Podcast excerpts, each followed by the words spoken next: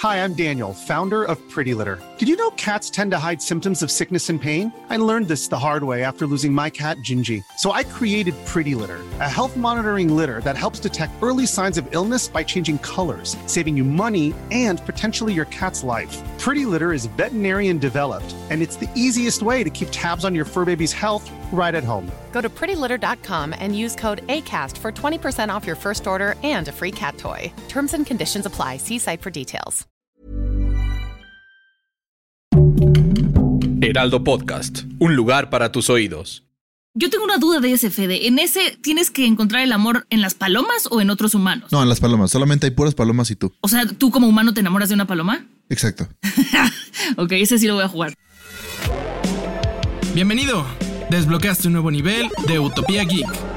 Bienvenidos a un nuevo capítulo de Utopía Geek. Esta semanita vamos a hablar de los videojuegos más tontos, más raros, más extraños que han salido o no han salido, pero se han completado. Monse, ¿cómo estás? Muy bien, Fede, muchas gracias. Sí, esta semana tenemos este tema porque pues salió la noticia de un videojuego de Squirrel with a Gun, que es una ardilla con un arma, y dijimos, tenemos que hablar de los videojuegos más tontos o más locos que hemos jugado, porque es un tema bastante interesante que creo que no se toca mucho. Entonces, vamos a arrancar con Squirrel with a Gun, ya que toqué ese tema. El juego es literalmente eso, eres una ardilla con una pistola, eh, es una especie de sandbox, o sea, puedes explorar, puedes este, tirotear, y la protagonista es una ardilla. No hay mucho más que eso pero está muy interesante cómo te lo plantean y además ver a la ardillita con el arma, la verdad es que está muy chistoso porque exploras todo desde la vista de la ardilla. No quiere decir esto que sea en first person como de una ardilla, no, vas viendo, este, es en tercera persona, o sea, sí ves a la ardilla y vas hablando con la gente del barrio, los vas ayudando como a, conseguir dulces, a,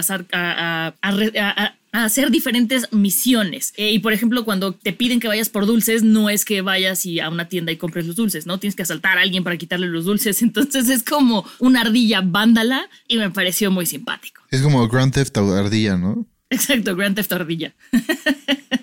El siguiente juego que tenemos es un juego que nunca se publicó, pero sí lo completaron y lo acabaron de programar. Es un juego que fue de la creación de Penn and Teller, Los Magos, que se les ocurrió una vez en un viaje en camión de Tucson, Arizona a Las Vegas, que son 8 horas. Y se les ocurrió hacer un juego que se llama Desert Bus, en donde tu único trabajo es manejar un camión por el desierto en tiempo real, 8 horas, en donde la carretera es recta. Entonces son 8 horas viendo la pantalla, yendo recto, viendo una ocasional piedra o un ocasional árbol, pero solamente es 8 horas derecho. Y si de repente cualquier cosa te sales de la carretera, te quedas dormido, dejas de jugar o lo que sea, te regresa al principio, no se guarda tu progreso. Entonces, pues sí es un juego bastante absurdo, la verdad. Sí suena bastante absurdo, pero sí suena algo que harían Penn and Teller. Eh, la verdad es que no es algo que yo jugaría. Yo creo que me desesperaría mucho, a menos de que fuera para ver todas las cosas que puedes hacer, pero no como por decir vamos a completar el juego de las ocho horas en carretera. O si fuera tipo un como un flight simulator en donde sí tienen como el espacio bien hecho, pero este ni, ni, siquiera es que sea el camino como tal, solamente es que son ocho horas, ni siquiera es que veas, o sea, como si sí fueras en la carretera y no están exactamente el mapa como está en la vida real, entonces ni siquiera eso lo hicieron. El siguiente juego del que vamos a hablar es Goat Simulator. Yo creo que muchos han sabido de este videojuego, de hecho está por salir la tercera entrega. En este eres así, tal cual lo dice el nombre eres una cabra, simula ser una cabra, entonces en tu vida de cabra o en tu juego de cabra lo que tienes que hacer es atacar personas, eh, dejarte atropellar por coches, eh, también puedes,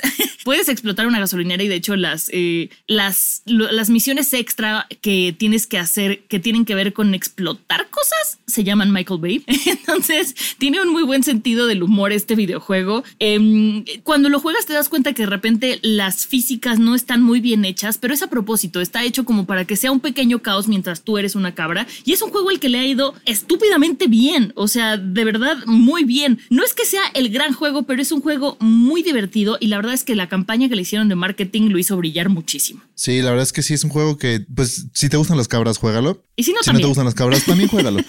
pero sí, este, este, juego, la verdad, no sé por qué fue tan popular, pero pues ahí está el juego por si lo quieren probar por ustedes mismos y que no les cuenten. Saquen la cabra que llevan dentro. Sí, exacto, saquen la cabra que llevan dentro.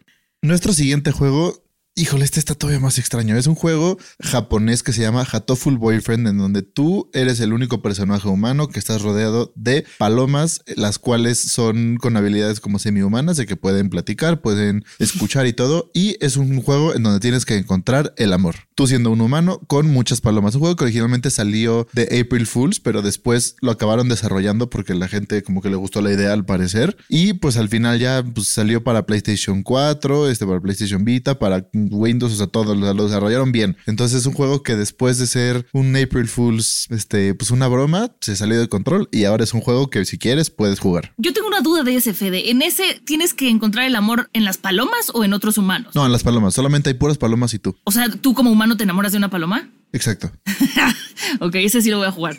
Este, el siguiente, hablando de aves voladoras, es Untitled Goose Game. En este eres un ganso y lo que tienes que hacer es fastidiar humanos o fastidiar a lo que tienes a tu alrededor. El primer nivel es muy sencillo, estás como afuera de una granja eh, y tienes que hacer bastantes misiones. Te aparece como una checklist de lo que tienes que ir haciendo. Entonces, de repente es este, robarle las llaves al granjero, ¿no? Pero aquí sí te regresan las cosas. Por ejemplo, le robas las llaves y tienes que huir. Si no huyes, el granjero se da cuenta y te saca de la granja y entonces tienes que encontrar como otra manera de repetirlo o de distraerlo, tirar algo para poder ir logrando tus, tus pequeñas misiones. La verdad es que este juego yo lo disfruté mucho porque aunque eres un ganso y no tienes ninguna habilidad más que las que tiene un ganso, que es como picotear y aletear y brincar muy poquito, tiene, sí tienes que ir haciendo como unas misioncitas muy sencillas, entonces se vuelve como un juego, me atrevería a decir que un poco de puzzle y, y sí, lo, sí lo disfruté muchísimo este de Untitled Goose Game. Y gracias Sí, pero, pero, como que no habilidad los gansos son súper habilidosos y súper agresivos. Es más, si en Smash Bros. metes un ganso, yo creo que lo acabo eligiendo porque voy a acabar ganando con ese ganso. o sea, sí, pero no puedes dar como un double jump. O sea, solamente tienes el saltito ah, sencillo del, gran, del, ganso, ¿no? O de repente quieres agarrar algo que está muy alto y pues no puedes brincar o no puedes jalar las cosas. Tienes que arreglártelas para ir brincando, ir subiendo poco a poco. Pero sí son rudos los gansos, ¿eh? Un ganso enojado sí asusta. Sí, y, si van a jugar juegos de puzzle, mejor jueguen ese tipo de juegos y no jueguen el Hoogie Woogie porque pues, ¿para qué se espantan de gratis? Mejor jueguen... Si van a hacer puzzles, mejor háganlos con un ganso y ya diviértanse un ratito. Oye, Fede, que a propósito del Woogie, no sabes la cantidad de gente ahora que ya estoy saliendo un poco más que este, a pesar de la pandemia. He visto muchísimos niñitos con mochilitas del Woogie. Y me parece sorprendente, o sea, a pesar de toda la campaña que se hizo, los papás siguen sin darse cuenta de que no es un juego para niños. Pero bueno, no es el tema del episodio, solamente tenía que decirlo en un espacio de amor Exacto, no es el tema del episodio. Si quieren saber más de ese tema, tenemos un capítulo sobre Hoogie Woogie donde hablamos con una psicóloga que nos ayudó a saber por qué no es un juego para niños. Entonces, pues si tienen dudas, váyanse para allá. Y nuestro último juego que tenemos es Waiting for Godot, que este se desarrolla del libro con el mismo nombre, en el cual no pasa nada. Eres tú en un cuadro de, de 4x4, te quedas tú solito, puedes moverte si quieres a la derecha o a la izquierda, hay un árbol al fondo y ya. Ese es todo el juego. Te ponen de repente una batalla boss, pero en donde no pasa tampoco nada y todo el juego es así, donde no pasa nada. Mejor vayan a ver la obra de teatro porque ahí sí que pasan cosas. Digo, no pasa nada en cuanto a la historia, pero internamente al personaje le pasa mucho. Este videojuego, la verdad es que yo lo vi y dije, Nel, me quedo con la versión de teatro. Y mejor vayan a ver la versión de teatro o lean el libro. Y en el dato curioso de este episodio tenemos que los Kupalingas de Mario están renombrados por los músicos Ludwig, Iggy y Lemmy. Eh, bueno, pocos conocen a Rensor, que es el Triceratops que escupe fuego, que fue nombrado así por Trent Rensor de Nine Inch Nails. A mí la verdad es que este tipo de datos me gustan mucho, Fede, porque luego te preguntas cómo nombran a los personajes o de dónde sale. Es como el de Kirby, ¿no? El personaje de Kirby que lo nombraron así por el abogado que defendió a Nintendo. Entonces estos datos me parecen súper chidos. Sí, no, y que justo ves, o sea, porque has visto a Ludwig ahí y a Lenny por separado, pero hasta que no los juntas, que no dices, ah, los tres son nombres de músicos, como que los por separado dices, sí, pero hasta que los juntas y es como, ah, sí, sí, tiene sentido. Ah, tiene sentido, como las tortugas ninja, pero bueno, esas no son de músicos, esas son de artistas. Pues bueno, muchísimas gracias por escuchar este episodio. Saben que pueden escuchar un episodio nuevo cada lunes en Spotify y Apple Podcast y un bonus los viernes también. Sigan el podcast, activen notificaciones para que sean los primeros en escucharlo, pónganle cinco estrellitas y recuerden que las redes sociales del Heraldo son Facebook, Instagram y TikTok como arroba el Heraldo Podcast. Y a mí me encuentran como Febanos-Sound y a Monse como Monsecira89. Exactamente, ahí nos vemos y nos escuchamos en el próximo nivel y en el bonus de este viernes. Adiós.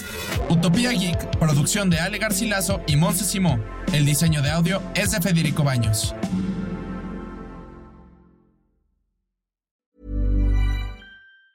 Hey, it's Danny Pellegrino from Everything Iconic. ¿Ready to upgrade your style game without blowing your budget? Check out Quince. They've got all the good stuff shirts and polos, activewear, and fine leather goods all at 50 to 80% less than other high-end brands. And the best part? They're all about safe, ethical, and responsible manufacturing. Get that luxury vibe without the luxury price tag. Hit up quince.com slash upgrade for free shipping and 365 day returns on your next order. That's quince.com slash upgrade.